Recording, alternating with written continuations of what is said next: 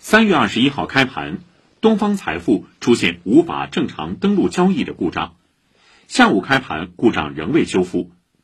故障使投资者无法正常登录东方财富软件进行交易，并引起股民在社交平台广泛讨论。昨晚，证监会对东方财富增加上市证券做市交易业务资格申请文件提出反馈意见。证监会表示，近日。关注到媒体报道，东方财富证券交易软件无法正常登录交易，证监会要求东方财富说明此次信息安全事件的发生原因、影响以及整改情况，并进一步说明公司是否符合最近一年信息系统未发生重大及以上级别信息安全事件条件。